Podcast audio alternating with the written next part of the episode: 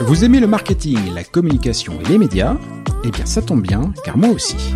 À vrai dire, j'aime tellement ça que, aussi bien en agence que chez l'annonceur, aussi bien à Paris, Limoges qu'à Montréal, cela fait maintenant plus de 20 ans que j'en ai fait mon quotidien.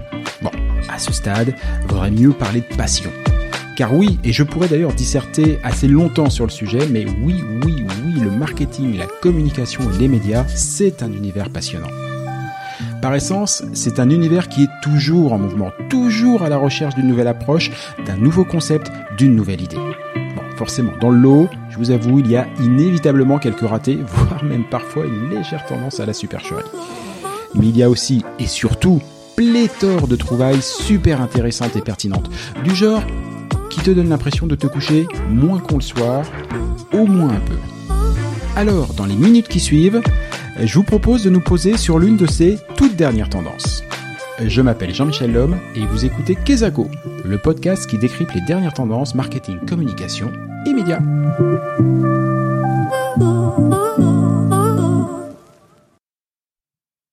Salut à tous Alors, faut croire que nous sommes un peu durs de la feuille.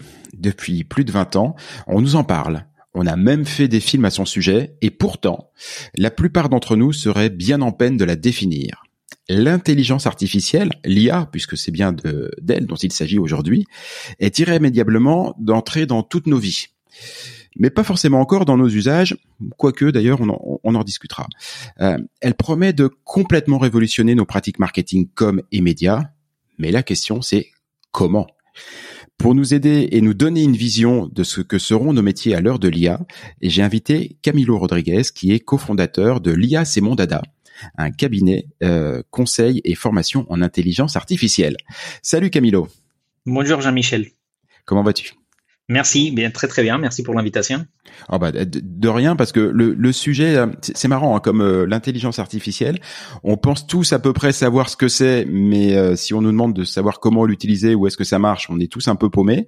Donc euh, je pense qu'on va vraiment bien avoir euh, besoin de tes lumières. Et puisque c'est ton dada, première question Camilo, qu'est-ce que l'IA, l'intelligence artificielle? Alors, je vais tricher un tout petit peu. Je vais, je vais te revenir la question à toi. Pour toi, c'est quoi l'intelligence artificielle? Dans toutes mes conférences, non, mais c'est pas du J'ai commencé avec ça. euh, écoute, l'intelligence artificielle, pour moi, ça veut dire c'est un programme informatique qui a la capacité de d'apprendre et euh, on va dire euh, d'augmenter de manière autonome sa base de données pour lui permettre des actions euh, enrichies et différentes à chacune des nouvelles actions. D'accord, c'est très juste. Moi, je pose cette question, je te, la, je te rends cette question. Pourquoi? Parce qu'en fait, je la pose dans chaque conférence que je fais euh, sur les sujets, et à chaque fois, j'ai quatre ou cinq réponses qui sont complètement différentes. Des gens qui me disent que ce sont des systèmes experts, des, des données, euh, que ce sont des logiciels qui font ci, des logiciels qui réfléchissent comme un humain, les logiciels qui imitent l'intelligence. En fait, il y a plein, plein de réponses différentes. Euh, et moi, mon constat, c'est que jamais deux personnes disent la même réponse, c'est quoi l'intelligence artificielle? Et je veux dire pourquoi il y a une telle problématique, pourquoi c'est si difficile de dire c'est quoi l'intelligence artificielle? Intelligence artificielle, c'est deux mots. En anglais, enfin en français, intelligence artificielle, deux.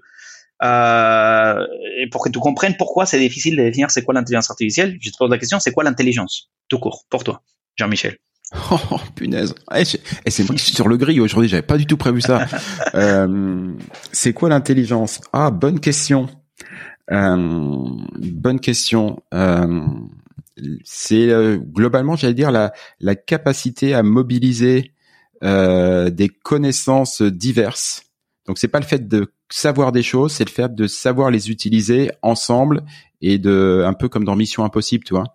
Euh, mm-hmm. C'est choisir le meilleur casting de tes connaissances et de tes savoir-faire au bon moment pour les appliquer au bon moment. D'accord. Voilà. Encore une fois, c'est une question que je pose et tout le monde est un peu au cours parce que ah ouais. définir qu'est-ce que c'est que l'intelligence, c'est pas facile. Euh, chacun a sa définition. Il y a des gens qui disent c'est le, le, coefficient intellectuel, c'est la capacité à, à allier les informations pour prendre des décisions, c'est la capacité à résoudre les problèmes. Il y a des gens qui disent même qu'il y a différents types d'intelligence, l'intelligence euh, c'est vrai, euh, peut-être je sais pas artistique, émotionnelle, émotionnelle, euh, il y en a différentes. Ce qui je veux dire c'est que définir ce que c'est que l'intelligence, même si tu vois sur les petits Larousse et les petits Roer, il y a deux définitions différentes. Et ça, c'est ce qui est intéressant, c'est que définir qu'est-ce que c'est que l'intelligence, et quand je te pose la question, c'est quoi, qu'est-ce que c'est que Dieu, ou qu'est-ce que c'est que l'âme? L'intelligence, c'est un concept qui est assez abstrait, c'est assez difficile à définir. Comment est-ce qu'on peut se mettre d'accord sur ce qu'est l'intelligence artificielle si on se met déjà pas d'accord sur ce que c'est que l'intelligence? Et c'est pour ça que chaque expert, chaque conférencier, chaque écrivain a sa définition d'intelligence artificielle, et ils sont pas forcément tort.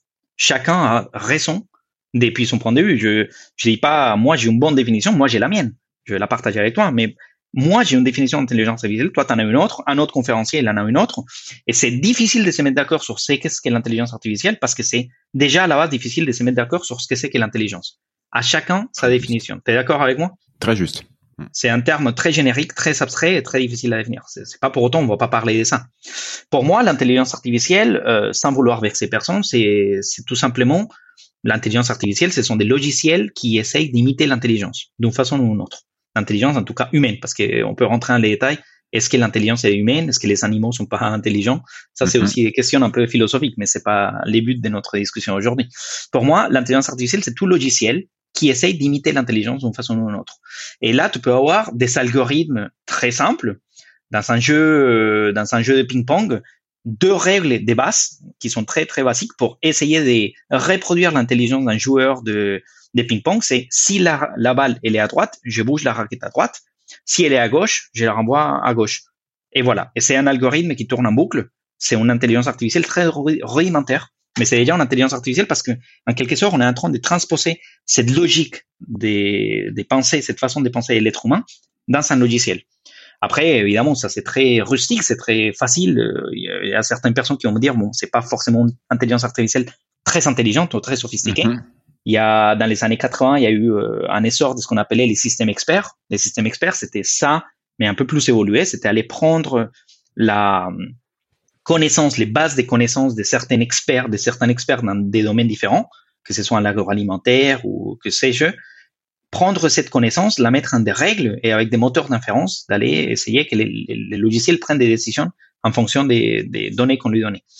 Et aujourd'hui, euh, il y a une version un peu plus évoluée ou différente qui s'appelle euh, les machine learning, euh, ce qu'on appelle l'apprentissage automatique, qui est nourri de beaucoup, beaucoup de données.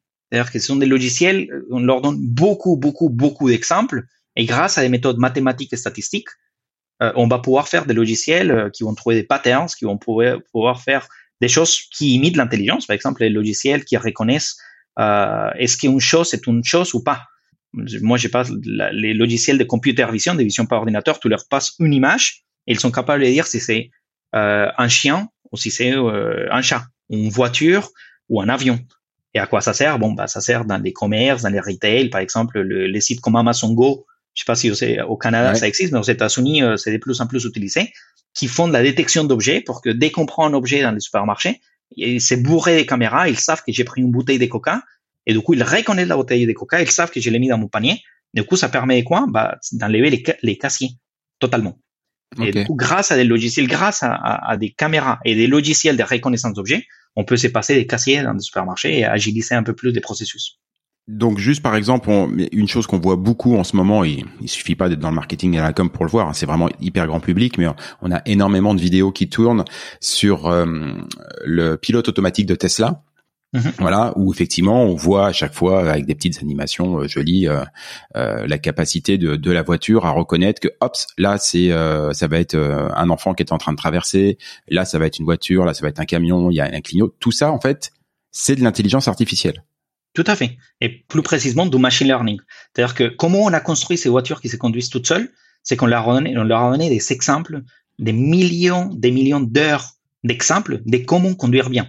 Ça veut dire concrètement, euh, les fabricants de Tesla, ils sont mis des gens qui ont les permis de conduire, qui savent conduire, qui ont leur permis et ils sont dit, OK, va, va conduire dans la ville. Et va conduire dans des conditions différentes, quand il pleut, quand il pleut pas, quand il y a du monde, quand il n'y a pas de monde, la nuit, la journée Et en fait, avec tous ces, tous ces heures et ces millions d'heures de, des vidéos et des données qu'ils sont récoltées, on a pu comprendre qu'est-ce qui est bien conduire. Alors, et dans une situation, est-ce que, comment est-ce qu'il faut mettre les volants et à quel, euh, comment est-ce qu'il faut mettre l'accéléromètre? C'est plus ou moins les deux choses. Est-ce qu'il faut accélérer? Est-ce qu'il faut pas accélérer? Est-ce qu'il faut mettre les volants comme ci ou comme ça? Et en fait, ils sont capables de sortir des règles un peu statistiques pour que la, voiture elle prenne la décision toute seule. Mais là, on voit que la collecte des données elle est essentielle pour la qualité de l'algorithme. Si Tesla elle donne les clés euh, et la personne qui va faire la collecte des données c'est une personne qui qui va conduire qui est bourrée, bah la voiture elle va apprendre à conduire comme une personne bourrée. Mmh. D'accord. Je comprends. C'est c'est c'est la collecte des données, elle est elle est super importante parce que finalement l'ordinateur il est il est pas juste prénom, il va juste prendre une masse mmh. de données qu'on va lui donner et il va prendre essayer de trouver des règles statistiques qu'il va appliquer par la suite. L'importance la, de la collecte des données, elle est dans l'humain. Juste pour euh, une petite question qui peut-être va faire revenir un petit peu en arrière, mais depuis que tu, tu parles et que tu nous expliques ça, je j'ai une image qui me revient en tête, c'est le le premier ordinateur, enfin les premiers ordinateurs qui faisaient des, des parties d'échecs. Et tu sais qui mhm. a qui affrontait les Gary Kasparov, euh, les grands maîtres d'échecs, et euh, qu'on nous présentait aussi comme des machines apprenantes. Pourtant, pourtant, à ma connaissance, tant que je m'en souviens, on ne parlait jamais d'intelligence artificielle à l'époque. On parlait plutôt de super ordinateurs, de méga programmateurs. Euh, on n'avait pas mis cette notion, effectivement, comme tu le disais en introduction, très très, très humaine. Et qu'est-ce qui a fait qu'on est passé de du concept de gros ordinateurs entre guillemets qui amassent des données, qui et qui, qui enregistrent des données, à cette notion d'intelligence artificielle. C'est une question de volume? Non, c'est une question de marketing. C'est-à-dire que ah bah, dans les ah années, euh, la fin des années 80, début des années 90, est ce qu'on a dans les années 80 même, on commence à voir ce qu'on appelle l'hiver de l'intelligence artificielle. C'est-à-dire que avant les années 80, on parlait énormément d'intelligence artificielle. C'était un sujet à la mode. Tout le monde en parlait. Si on parlait, ça vendait. Si on parlait, les journalistes ils s'intéressaient à ça. C'était un sujet qui intéressait beaucoup. Et début, fin des années 80, les gens ont commencé à perdre un peu l'intérêt par ça. Ils se sont dit, ah, finalement, c'est pas si magique que ça. Ah, finalement, c'est juste des logiciels. Et du coup, on est rentré à ce qu'on appelait l'hiver de l'intelligence artificielle. Les gens, ils ont perdu intérêt pour ça. Du coup, c'est pour ça que à l'époque des Kasparov, à l'époque de tous ces logiciels, on parlait pas d'intelligence artificielle, on mettait pas ces termes en avant, mais c'était fondamentalement la même chose. Aujourd'hui, les logiciels sont légèrement évolués. Aujourd'hui, euh, les logiciels qui jouent aux échecs, on fait avec ce qu'on appelle l'apprentissage euh, par renforcement. C'est un type d'apprentissage automatique, mais c'est essentiellement c'est la même chose. C'est juste euh, essayer de trouver les règles qui font qu'on va augmenter la capacité des, des chances ou des probabilités de gagner par okay. l'échec. Et aujourd'hui, si on parle d'intelligence artificielle, c'est parce qu'on a regagné un peu l'intérêt, le, public, il a regagné un peu l'intérêt de ces mots intelligence artificielle. Et jusqu'à hmm. il y a 20 ans, parler ça, c'était un peu mal vu. Ok, alors que maintenant, ça fait carrément, euh, ça fait carrément non, c'est un peu rêver. Plus oui, ça fait rêver. Voire flipper euh, des, des fois. Euh, depuis que tu as commencé l'explication, j'ai semble comprendre que l'un des intérêts principaux de l'intelligence artificielle telle qu'appliquée aujourd'hui, c'est de prévoir les comportements des gens.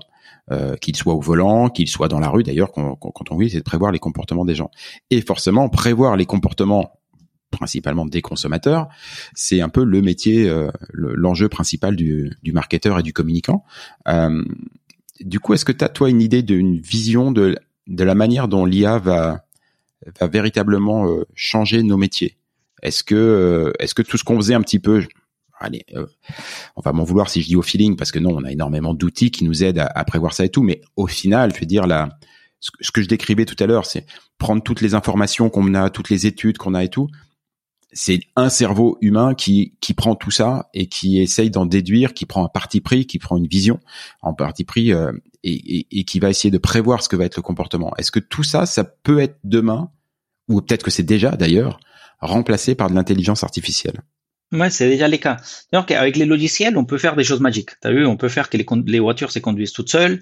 On peut faire des logiciels qui savent euh, reconnaître une image, qui savent reconnaître la voix. Euh, avec les logiciels, on peut faire des choses très très magiques. Et puis, avec les, la puissance des, des, des calculs qu'on a aujourd'hui, on peut faire des choses encore plus intéressantes. On dit euh, aujourd'hui euh, que l'intelligence artificielle fait trois choses, trois volets. La première, c'est augmenter, enfin, automatiser les tâches répétitives. C'est-à-dire qu'il y a une tâche répétitive on peut l'automatiser, on peut s'en passer, on peut carrément dire euh, ça, cette tâche, je la fais pas. Euh, si je te un exemple concret, euh, je, je travaillais avec une campagne marketing pour une marque ici en France, Danone. euh, ils sont, ils savaient euh, à l'époque euh, une campagne et un concours marketing. et pour que les gens participent à ces concours, il fallait qu'ils s'envoient une preuve d'achat. La preuve d'achat, c'était les codes barres, les, tous les codes barres que la personne note. Mm C'était extrêmement long, extrêmement. Enfin, ils se sont rendus compte que ça prenait beaucoup plus de temps de faire. Alors, on s'est dit pourquoi pas faire de la reconnaissance image, tout simplement que la personne prenne une photo du produit qu'il a acheté. Il y a un logiciel qui va reconnaître est-ce que c'est un produit Danone ou pas des qui sont dans les trucs. Et du coup si oui ok la personne rentre dans le dans la et ça c'est aussi de l'intelligence artificielle.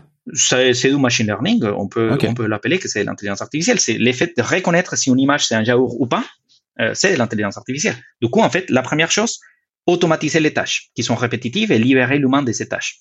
La deuxième chose qu'on peut faire c'est assister l'humain avec des tâches qui et l'aider à gagner un peu plus de temps alors, euh, par exemple, euh, un exemple qui me vient dans l'esprit, euh, Sephora, il a sorti un chatbot il y a pas trop longtemps qui permet justement, en fait, tu connais Sephora, c'est une marque de cosmétiques, mhm, bien sûr. une gamme de produits énorme. Et des fois, les consommatrices ou les consommateurs, ils, ils, ils sont pas des repères, ils savent pas ce qu'ils veulent parce qu'il y a tellement de choix, tellement de trucs.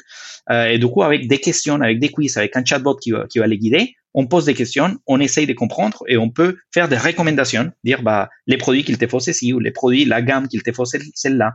Après, est-ce qu'on peut se tromper? Oui, bien sûr, mais on peut quand même assister l'humain. Et ça, c'est une deuxième chose qu'on fait.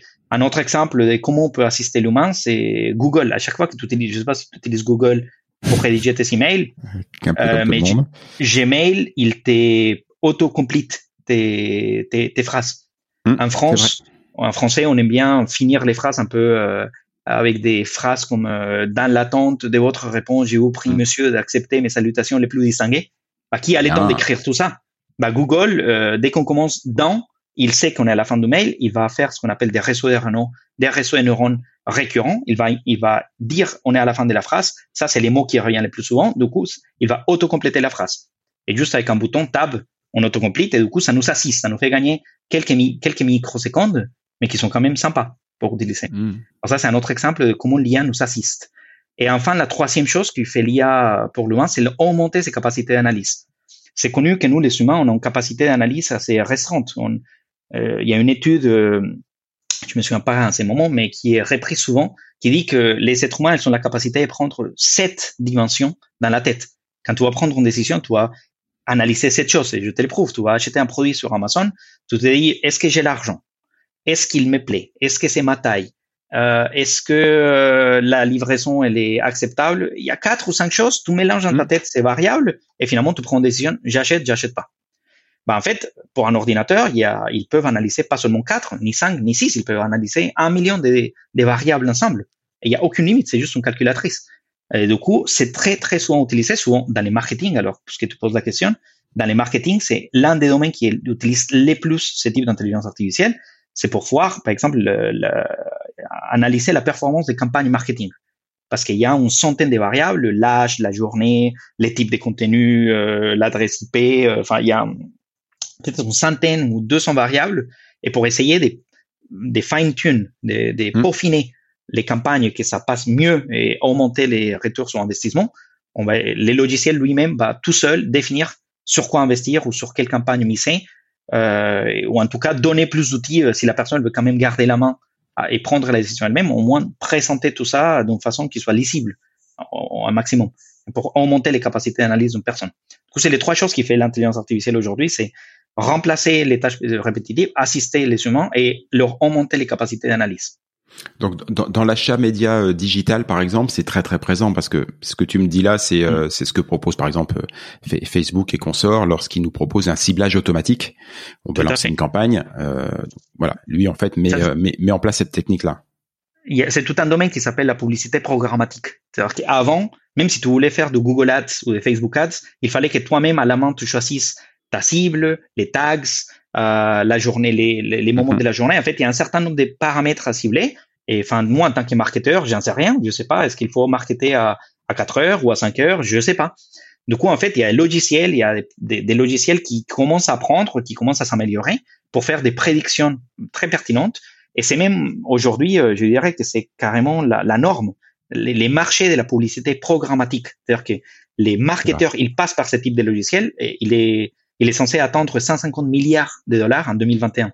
C'est-à-dire que 150 milliards de dollars qui sont investis dans les publicités sont faits grâce à des choix des robots. Mm. Et ça, c'est pas dans les futurs, c'est aujourd'hui. Ouais, effectivement. Mais c'est marrant parce que tout, tout ce que tu euh, nous, nous dis tout à l'heure, ça, euh, en fait, il y a, y a, plein de choses dont j'ai l'impression qu'on connaît bien, enfin qu'on connaît bien ou qu'on qu'on côtoie tous les jours, l'office automation, euh, voilà, plein de choses qu'on n'aurait pas forcément associé à de l'intelligence artificielle. Et ce que tu nous démontres, c'est que tout ça, c'est de l'intelligence artificielle. Et en gros, c'est des super programmes. Euh, et, euh, et c'est véritablement notre quotidien, quoi. Voilà. Mmh, tout à fait. Est-ce que toi, tu crois, parce qu'il y a, y a une espèce de fantasme absolu, en gros, de, de cette intelligence artificielle qui, à un moment, à un moment donné, peut devenir autonome?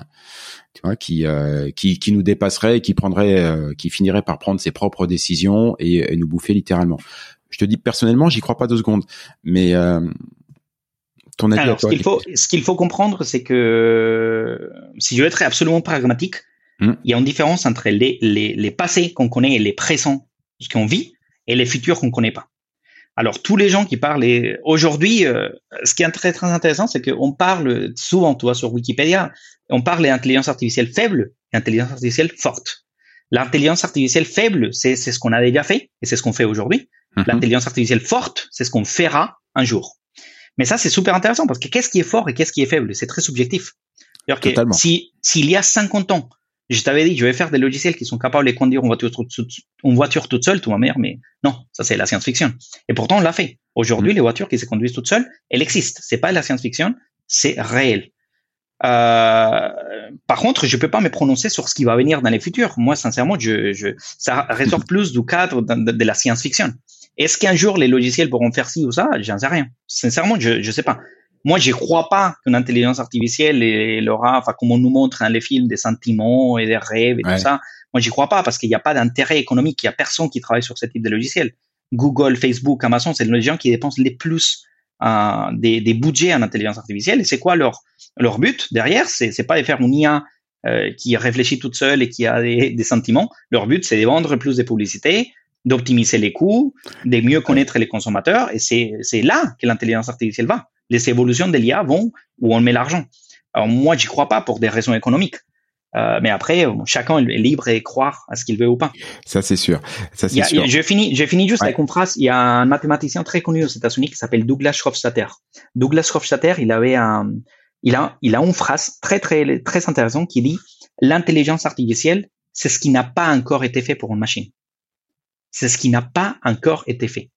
Parce que du moment qu'on le fait, ça, dans les, dans l'imaginaire, on s'est dit, ah, c'est pas l'intelligence artificielle. C'est juste des logiciels. Mais c'est exactement ce que je disais tout à l'heure quand tu me parlais de, de programmatique, de choses comme ça. Oui, parce que je connais ça depuis dix ans et j'aurais pas forcément associé le mot intelligence artificielle derrière. Non, parce que pour toi c'est un logiciel.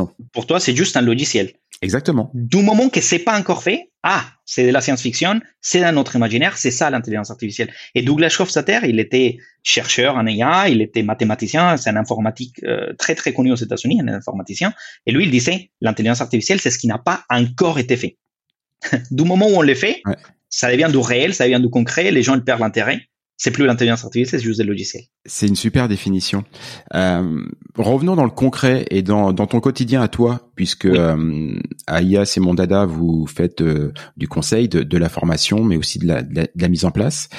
Mhm. Alors j'imagine que c'est évidemment très différent pour, euh, pour, pour chaque entreprise, mais est-ce que tu pourrais me décrire un petit peu comment ça se passe dans la vie réelle? Je suis une entreprise ou, ou une agence d'ailleurs, peu, peu, peu, importe, et j'ai envie euh, bah, j'ai envie de savoir quelles sont les possibilités pour moi d'intelligence artificielle dans mon activité. Mmh. Comment on s'y prend? Parce que le champ du possible est vaste, mon ami.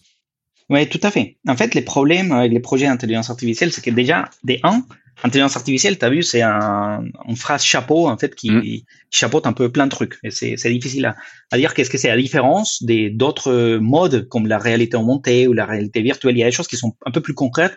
Intelligence artificielle, ça peut être beaucoup de choses et et d'autres. Alors souvent, ce que les gens veulent, c'est ils se disent, moi, je veux faire un, logiciel d'intelligence artificielle qui fasse ci et qui fasse ça. Ils viennent me voir et ils disent, je veux un logiciel qui soit capable de, de prédire si je peux faire ci ou je peux faire ça. Euh, moi, je leur dis, c'est pas la bonne façon de faire. La bonne façon de faire, c'est partir d'une problématique. C'est-à-dire que vous, en tant qu'entreprise, ou vos clients, en tant que consommateurs, ils sont problématiques. et il, vous savez déjà trouver des contournements à cette problématique parce que mm. la vie, elle s'est pas arrêtée euh, pour autant.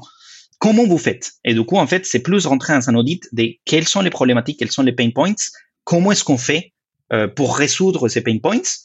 Et si l'intelligence artificielle, parce que après c'est mon rôle aussi, vous montrer ce que l'IA elle peut faire, ou qu'est-ce comment l'IA elle a été utilisée pour résoudre des problématiques un peu similaires. Si l'IA elle peut faire des choses pour résoudre votre problématique, bah tant mieux. On peut envisager le logiciel d'IA ou on peut utiliser des IA existantes. Euh, sinon, c'est pas le cas. En fait, les problèmes, 87% d'après euh, VentureBeat, c'est un cabinet des, des, qui, qui, qui, qui, fait des études dans les domaines, VentureBeat, il dit 87% des projets d'IA en entreprise, ils sont en échec. Et les problèmes de ça, c'est que vraiment 87% des projets d'IA sont en échec. Et pour moi, la raison derrière cet échec, c'est parce que les, les, la, la problème, en fait, on part d'une idée. On part des je veux faire un logiciel qui fasse ci ou qui mhm. fasse ça mais c'est on n'a jamais demandé à la personne qui va utiliser ce logiciel euh, est-ce que ces logiciels euh, ils répondent à votre besoin. En fait c'est le logiciel qu'on envisage. Est-ce que est-ce que c'est vraiment approprié ou pas? Alors nous euh, chez IA Mondada on utilise ce qu'on appelle les design thinking. C'est un autre mode mhm. un autre mot une autre phrase un peu tendance aujourd'hui. Mais les design thinking c'est rien d'autre qu'avoir du bon sens. C'est faire des logiciels qui ont du sens. C'est faire des logiciels qui répondent à une vraie problématique. Ce n'est pas partir d'une idée mais partir d'une cible c'est-à-dire, bon, bah, on va interviewer cette cible, on va comprendre c'est quoi leur problématique. Une fois qu'on a compris plein des problématiques, on va choisir celle qui ressort le plus souvent et qui est la plus euh, amène que qu'on a envie de répondre. Une fois qu'on a fait ça, bon, comment est-ce qu'on peut on va idéer des solutions. Je vais inspirer avec des cas d'usage d'IA dans ces domaines, dans cette industrie pour que les gens qui participent à ces projets puissent imaginer. On va prototyper, on va tester et tout ça, ça nous permettre de faire des solutions qui sont viables, qui sont faisables et qui sont euh, désirables. Du coup, on utilise les design thinking comme méthodologie d'innovation pour faire des projets d'IA. Ok, c'est très intéressant parce que en fait, euh, même si ça peut paraître nébuleux comme ça, euh, ce que tu nous dis, c'est que la, bonne manière d'appréhender euh, l'IA, bah, c'est de faire exactement ce qu'on fait en, marketing et en com lorsqu'on va lancer une campagne ou quelque chose, c'est de partir de la problématique. Voilà. Et que et que si le point de départ est bien posé, derrière derrière sa file. Euh, j'imagine qu'après, une fois que tu as fait tout ce travail-là de définition de la problématique, de design thinking et que tu as identifié euh, une, une, possibilité, la, la, mise en place est, est, assez variable parce que j'imagine qu'il y a des choses sur lesquelles il y a, des logiciels ou des, des solutions déjà existantes qu'il faut juste juste entre guillemets hein, mettre en place mais il y a peut-être des cas où il faut carrément tout créer de A à Z Ah oui, effectivement. Il y a des fois, il y a des fois où il faut rien faire. Nous, on a eu un client qui nous a contacté parce qu'il voulait faire une IA euh, pour qu'il interface entre les commerciaux et les en vente. Enfin, il avait plein plein d'idées. Et après notre audit des design thinking et notre tous nos ateliers, en fait, on a compris que les outils qu'ils savaient déjà en place, ils leur permettaient mhm. de faire ça. C'est juste que ce qui leur manquait, c'était se former sur ces outils. Alors finalement, ma recommandation, c'est un peu contre mais intérêt économique. Euh, j'ai dit, euh, vous, il vous faut pas faire des CIA, il vous faut pas faire de logiciels, il vous faut vous former. Et eux, ils sont été d'accord. Ils nous font nous former à, à nos outils qu'on a déjà. Euh, et il fallait juste se former. Nous, on n'a pas fait des logiciels, on n'a pas fait des logiciels. Moi, je cherche pas forcément à vendre un truc dont personne n'a pas besoin. Vous, voyez, l'IA, en fait, c'est pas une finalité. C'est pas on va faire des l'IA parce qu'il faut faire des l'IA. L'idée, c'est on va innover. Ça, c'est un besoin. On va innover. Hmm. On va, on va, on va couper les coûts on va augmenter les chiffres d'affaires, on va euh, augmenter les ROI des campagnes marketing. Ça, c'est des finalités. Que ce soit avec de l'IA ou pas de l'IA, déjà l'IA, on a vu que c'est un peu diffus. Qu'est-ce que c'est que l'IA Qu'est-ce que c'est pas l'IA Est-ce que c'est avec des logiciels ou pas avec des logiciels? Est-ce que ce sont des logiciels des machine learning? Est-ce que c'est des systèmes experts? Est-ce que ce sont des logiciels des sites web? Ça, c'est ça, c'est c'est c'est pas la question la plus importante. Camilo, on arrive à la fin de cette émission. Euh, je termine toujours ces émissions par la même question, même si pour le coup j'ai un peu l'impression d'avoir déjà la réponse, mais je me dois de te la poser quand même. C'est la question du, du, marketeur pas du tout blasé, mais qui quand même en a vu d'autres.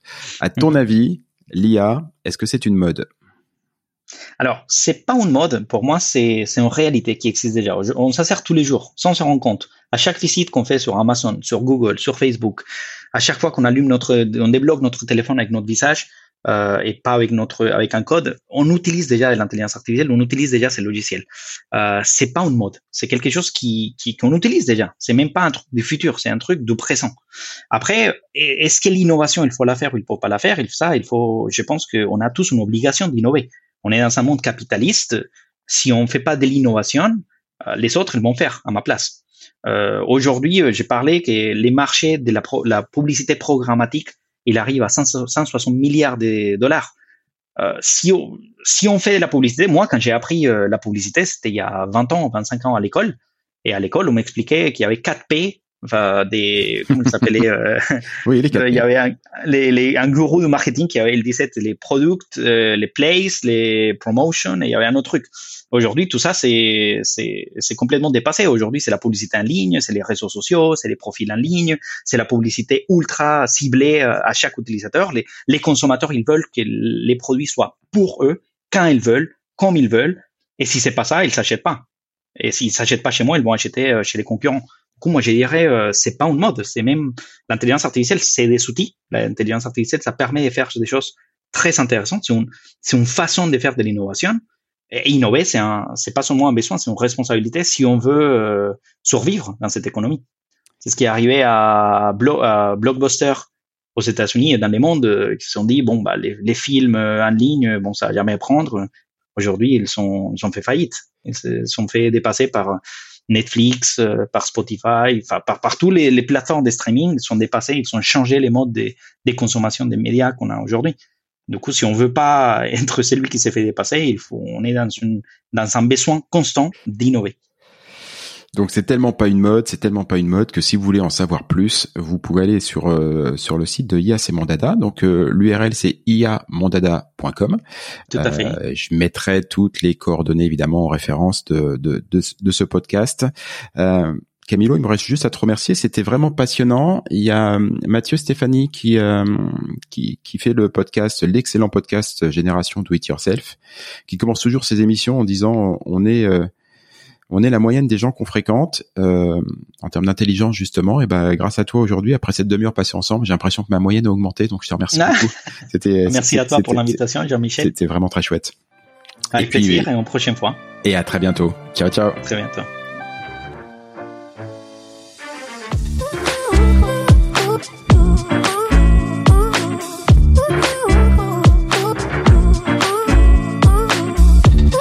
Amis du marketing, de la communication et des médias, Kezako, c'est fini pour aujourd'hui.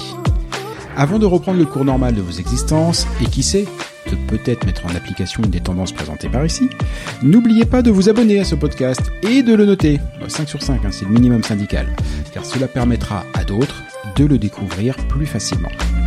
Évidemment, vous pouvez aussi le partager, ce lien, ce podcast avec vos amis, vos collègues, vos partenaires d'affaires, et vous n'imaginez pas à quel point ils vous en seront éternellement reconnaissants. Vous savez quoi? C'était chouette de jaser avec vous aujourd'hui. On remet ça bientôt. Ciao